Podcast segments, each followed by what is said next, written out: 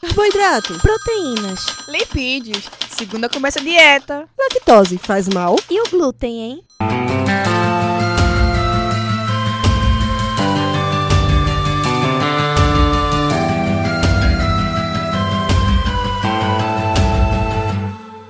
Começa agora mais um Alimenta Cast.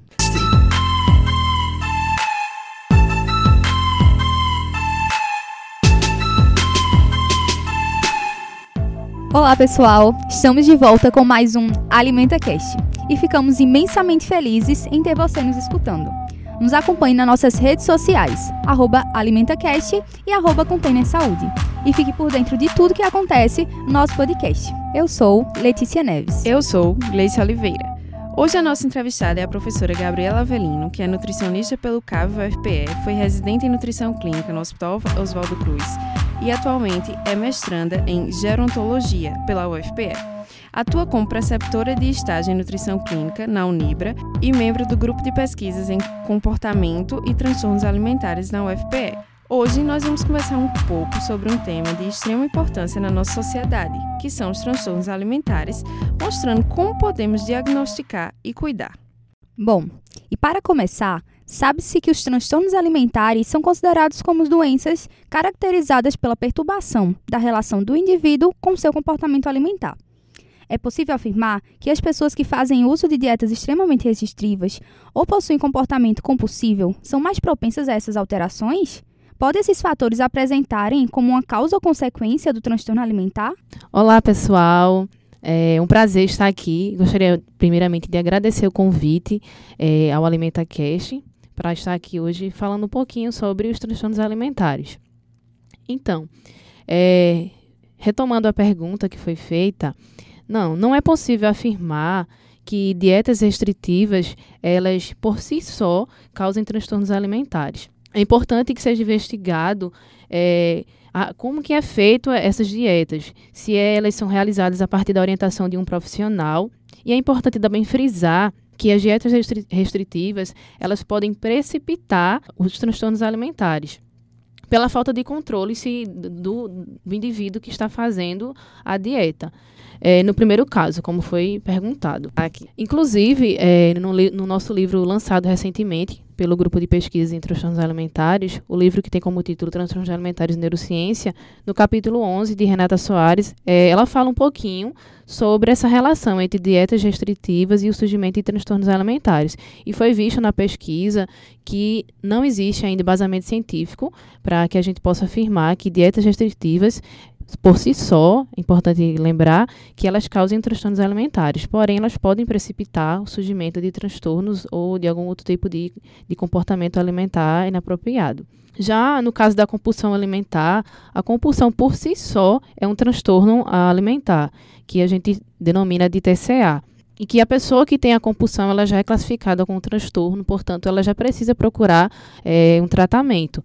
E não a compulsão sozinha vai levar a um transtorno, até porque a compulsão já é um transtorno. E a outra pergunta que foi feita foi em relação se esses fatores eles apresentam, é, se eles se apresentam como causa ou consequência. Acho que retomando um pouquinho que já foi esclarecido, não, eles isolados, eles não, não são causadores de transtornos alimentares.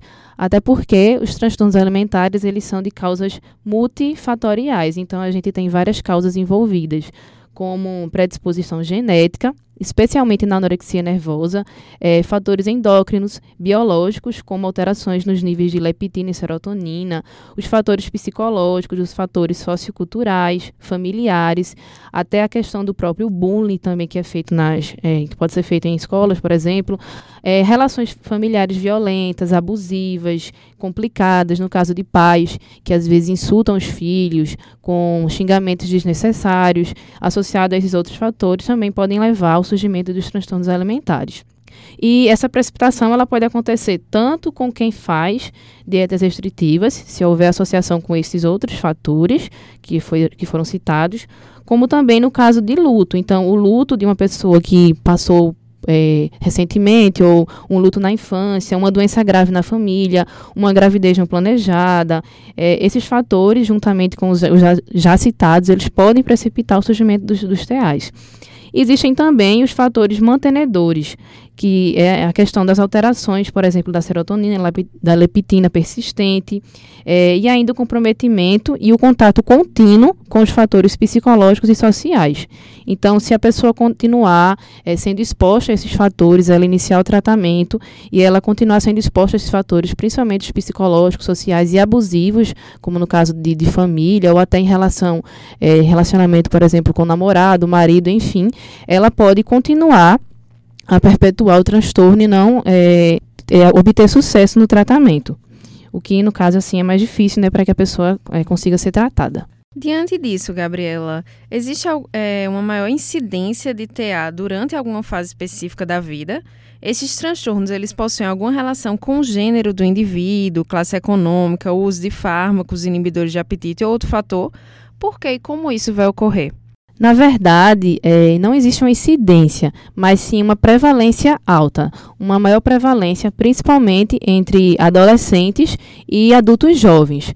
Principalmente por conta das modificações que o adolescente ele passa, né? as modificações psicológicas e sociais, a transição da, da adolescência para a vida adulta, então a imaturidade é, psicológica é, social também, de identidade do, do próprio adolescente e do adulto jovem que está iniciando sua vida, principalmente na carreira profissional. É importante também ressaltar que adultos jovens que ingressam na, na, nas faculdades, principalmente em cursos de saúde, como nutrição, educação física, estética, cursos relacionados, associados ao próprio corpo, eles tendem a estarem mais expostos até a desenvolver é, os transtornos alimentares. Mas é importante frisar novamente que a gente deve investigar outros fatores associados. E não é bem uma relação de gênero que existe. Existe uma prevalência maior na mulher por conta também da sobrecarga que a mulher ela tem da sociedade. Ela é muito cobrada, principalmente em relação ao corpo, à aparência, né? E o que existe é uma prevalência maior nas mulheres. No entanto, os homens eles também podem apresentar transtornos alimentares. E a gente vê na literatura que há uma diferença de, de prevalência de 60% para 40%. E com relação à classe econômica, a gente não observa a diferença. Né? É, os transtornos podem aparecer tanto nas classes mais abastadas quanto nas classes mais de classe média, por exemplo. Com relação ao uso de fármacos, é, na literatura, o que é que a gente observa? Que ainda não existe uma relação é, estritamente é, unicamente, se a gente associar apenas o fármaco com os transtornos alimentares. Que, que a gente observa? Que os fármacos, eles possuem alguns efeitos colaterais, principalmente pessoas que utilizam fármacos de forma demasiada, é, e esses fármacos eles podem levar ao surgimento de depressão, retenção de líquidos, e isso pode gerar uma alteração da imagem corporal. Se a pessoa tiver algum problema prévio, né, algum fator predisponente ou outros fatores predisponentes para o surgimento dos TAs, então, consequentemente, ela pode sim desenvolver TA, mas é importante ressaltar que é em concordância com outros fatores predisponentes que isso pode ser agravado, precipitado pela, pelo uso né, de, for, de fármacos, como os fármacos inibidores de apetite e fármacos para depressão, por exemplo. Então, com a ascensão das redes sociais, principalmente do Instagram, foi perceptível algumas mudanças na sociedade. Dentre essas, a forma de se comunicar, o acesso à informação e também a preocupação com a imagem. Já se tem alguma associação do uso dessas tecnologias com os transtornos alimentares? Bem, eu acho que voltando um pouquinho à temática anterior, como a gente já vem falando, é, os transtornos alimentares eles são multifatoriais, certo? Então, a gente na literatura, de acordo com o que a gente observa, o que a gente tem na literatura atual, ainda não existe uma associação também unicamente entre mídia e TA, ou seja, a influência das mídias sobre os transtornos alimentares. No entanto, a gente já observa é, que mídias sociais elas podem influenciar em relação à alteração da imagem corporal, mas, como já foi falado, a gente tem que observar outros fatores associados. No nosso grupo de pesquisa em transtornos alimentares, por exemplo, o pesquisador Lucas Chalegre, eh, no seu PIBIC, ele avaliou essa relação entre a influência das mídias sociais em relação à alteração da imagem corporal. E os resultados dele, dele não foram estatisticamente significantes para a gente conseguir concluir que apenas a exposição às mídias elas podem levar ao surgimento de transtornos alimentares. E é importante também frisar que é, o indivíduo que ele observa ou que ele está lá em contato todos os dias com o Instagram, o Facebook, enfim, é, que ele observa esses corpos mais magros, né, mais é, esbeltos, né, como a gente vê na literatura, os corpos mais malhados, não significa necessariamente que uma pessoa que é exposta a esses corpos ela vai desenvolver transtornos alimentares. É importante que se investigue que é, essa pessoa ela pode ter algum fator associado desde a infância, desde a adolescência, que leve ao surgimento do TA quando ela é exposta às mídias. Então, a gente não pode concluir que apenas a, a exposição à mídia leve ao indivíduo a desenvolver o transtorno alimentar. É, sabemos que existe uma grande influência por parte da mídia sobre os padrões estéticos. A partir disso, várias pessoas aderem ao uso de dietas restritivas para perda de peso, dietas da moda. Como esse fato pode interferir no aparecimento dos transtornos alimentares? Então, como eu já havia falando, não existem dados científicos né, que embasem é, o surgimento apenas de transtornos alimentares apenas em relação às mídias ou isoladamente às dietas restritivas. Porém, o que a gente observa é que as mídias elas podem influenciar em relação à modificação dos padrões dietéticos, que também podem influenciar na alteração da imagem corporal. E, consequentemente, se houver outros fatores associados que possam predispor ao surgimento do transtorno alimentar, então sim, a pessoa pode desenvolver transtorno. Mas é importante frisar que não apenas a mídia, é, de forma isolada, ela vai levar ao surgimento de um transtorno alimentar. Outra questão importante que a gente precisa é, é, deixar claro é que muitos é, alunos, por exemplo, de, do curso de nutrição, até nutricionistas mesmo, eles às vezes sofrem sim com uma, uma, alteração, que não necessariamente é o transtorno alimentar, mas uma alteração até da imagem corporal, e às vezes acabam indicando, né, fazem orientações equivocadas é, como a questão das dietas restritivas, que se o paciente não for bem estudado, não for bem avaliado, e se ele já tiver fatores predisponentes para desenvolver o transtorno alimentar, talvez ele possa é, desenvolver o transtorno alimentar devido à precipitação pelo uso dessas dietas restritivas associada aos outros fatores. É importante até frisar né, que eu, no meu estudo, no meu trabalho de conclusão de curso da faculdade, eu investiguei essa, essa relação entre o uso, né, a, questão dos cursos, e eu observei que nos cursos de saúde, o público que tinha maior prevalência é, para desenvolver o transtorno alimentar eram os alunos de nutrição. Porém, é importante deixar claro que eu não estou dizendo que os alunos de nutrição estão mais sujeitos a desenvolver TA. A gente observa isso mais por conta da pressão né, que, a, que a sociedade, até nós mesmos que que estamos no, no curso, a gente sente por parte da, da sociedade, às vezes em ter um corpo é, mais um padrão social atual, e isso às vezes acaba um pouquinho precipitando, é, levando você até a, a, dar orientações equivocadas. Então é importante observar bem, é, avaliar bem o seu paciente, para que você não faça nenhuma orientação equivocada em relação a essas dietas restritivas, né, dietas da moda, para que seu paciente não esteja predisposto a desenvolver um transtorno alimentar ou até mesmo alteração da imagem ou compulsão alimentar, por exemplo. É, como eu estava falando, como os transtornos eles são multifatoriais, então né, não é apenas, a, não é apenas um, um fato isolado que vai levar, mas são vários fatores que podem levar esse impacto no desenvolvimento do TA. Um desafio encontrado na infância e adolescência trata-se justamente do bullying, especialmente a gordofobia. Sabemos que no Brasil, a cada 10 estudantes, um sofre bullying, especialmente em ambientes escolares. Como essa situação pode favorecer o desencadeamento dos transtornos alimentares?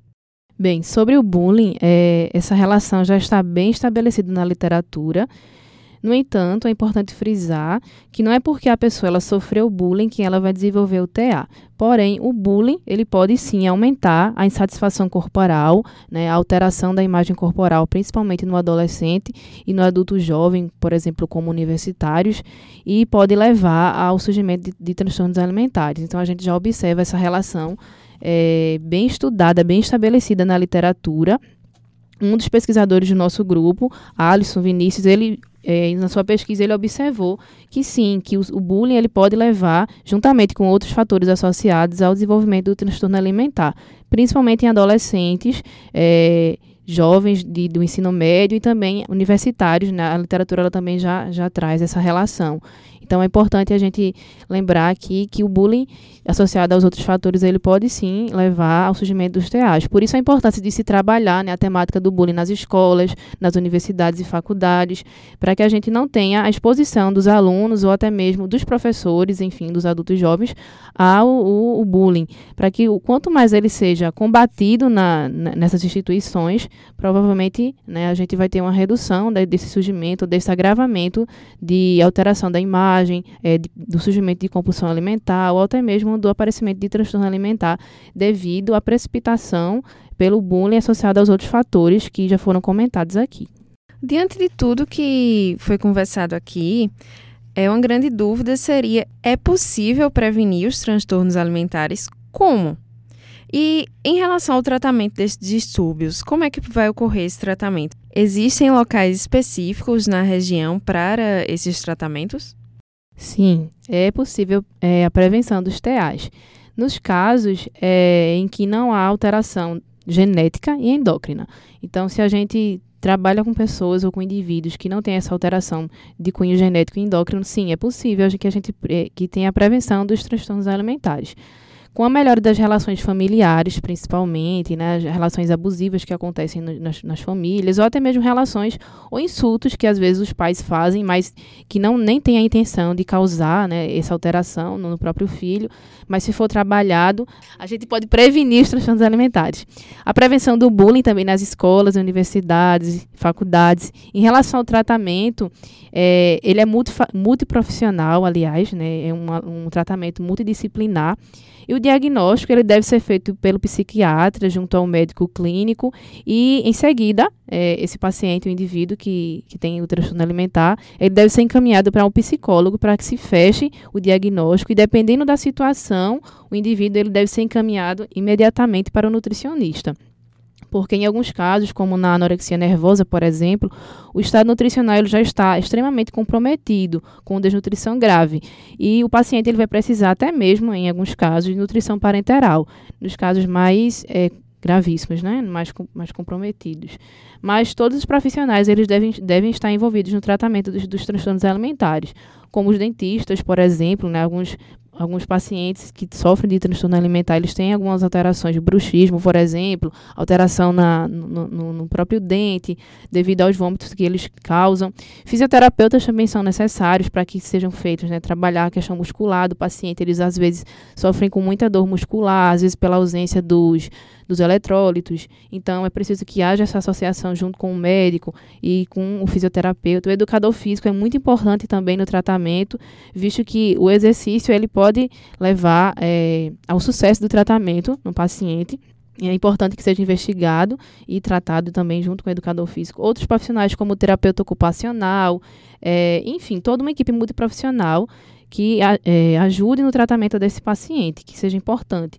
No caso do tratamento nutricional, uma das terapêuticas mais utilizadas, junto também com psicólogo e psiquiatra, é a, o TCC, que é a terapia cognitivo-comportamental, que é um, um tratamento bastante utilizado, inclusive já está bem consistente na literatura atual e que pode ser trabalhado, aliás, e deve. Em alguns pacientes, às vezes não, a gente não consegue trabalhar, mas é, de, dependendo da investigação que você fizer e do diagnóstico que o paciente ele vem obter, você consegue sim trabalhar com o TCC, né, que é a terapia cognitivo comportamental.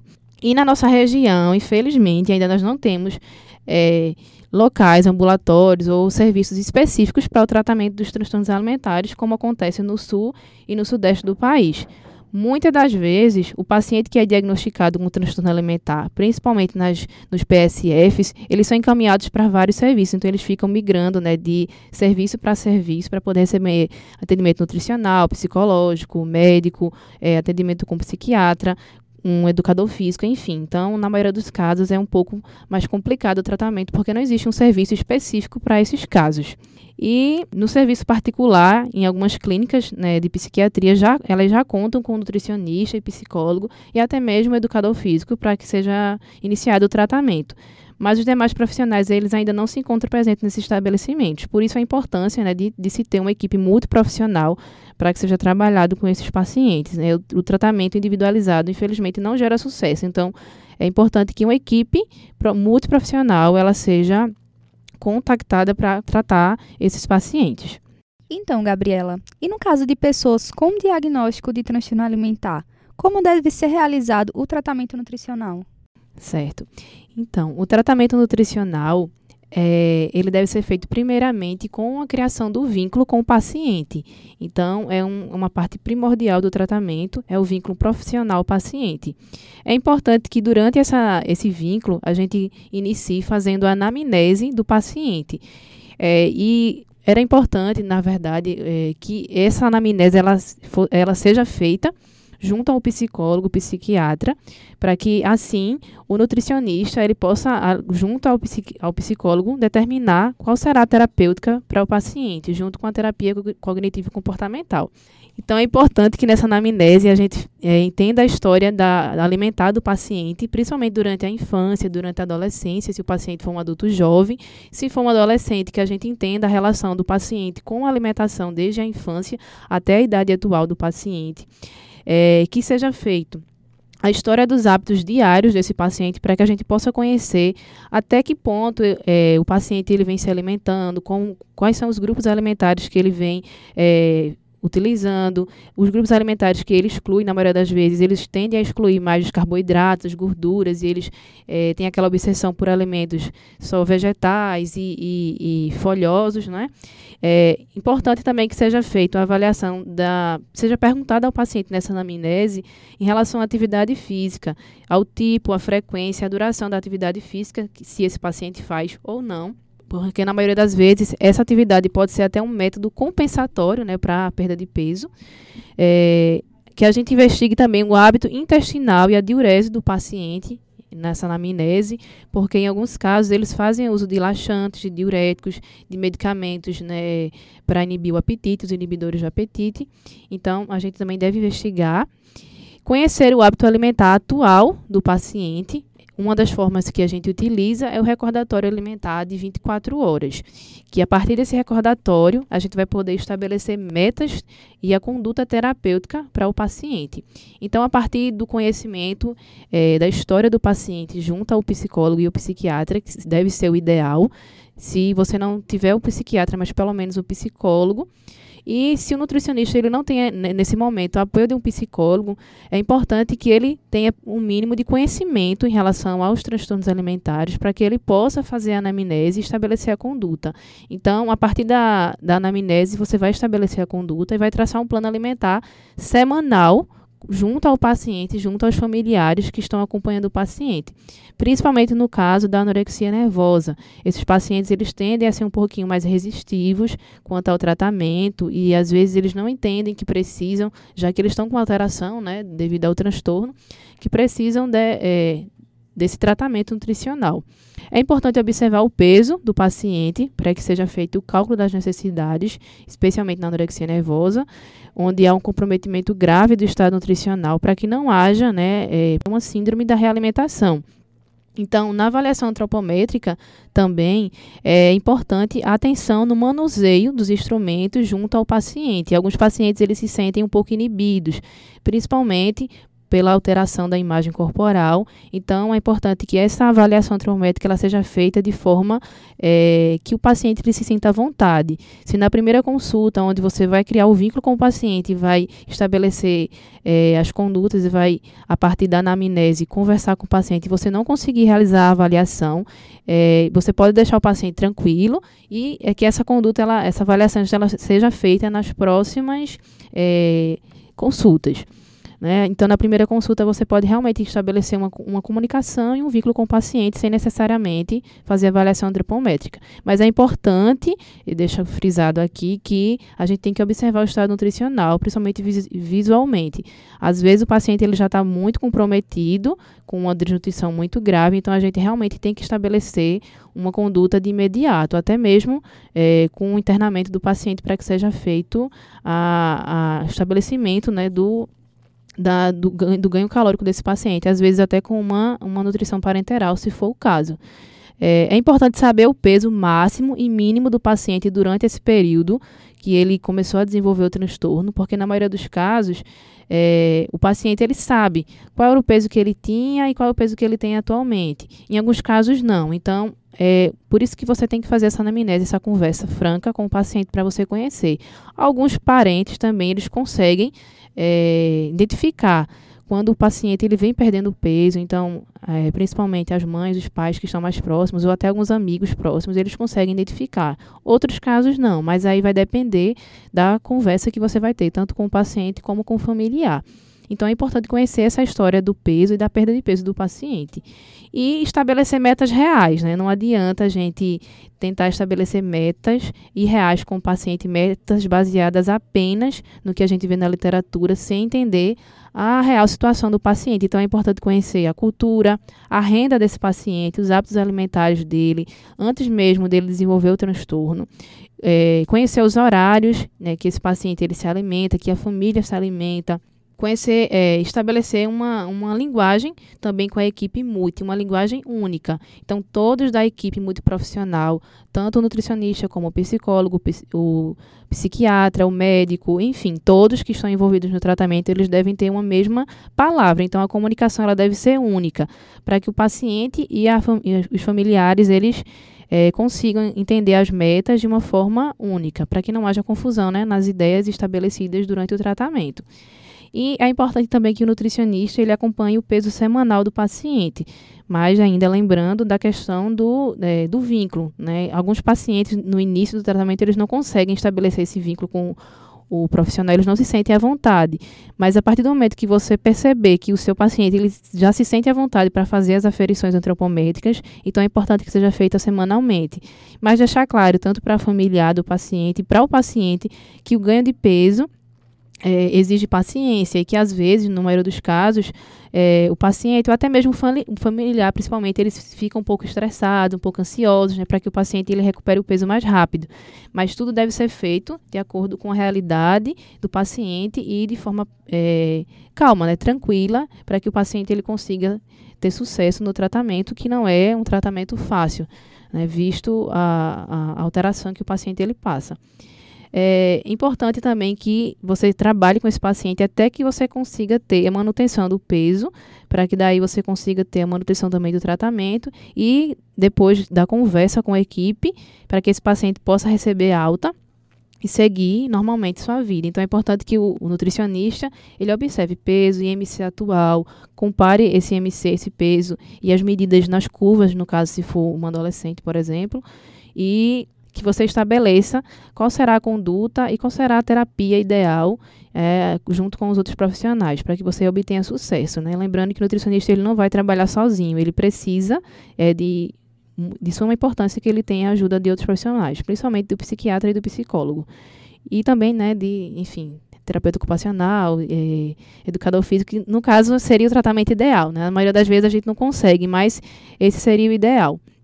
E também auxílio da psicoterapia, né? Como eu já havia falado, a gente já vem falando aqui bastante sobre isso, junto ao tratamento nutricional, né? Só para frisar mesmo que o nutricionista ele não vai fazer nada sozinho, ele realmente precisa não só o nutricionista, todos os profissionais envolvidos com esse paciente, eles precisam trabalhar de comum acordo para que se tenha o sucesso é, da terapia e da, do tratamento do paciente.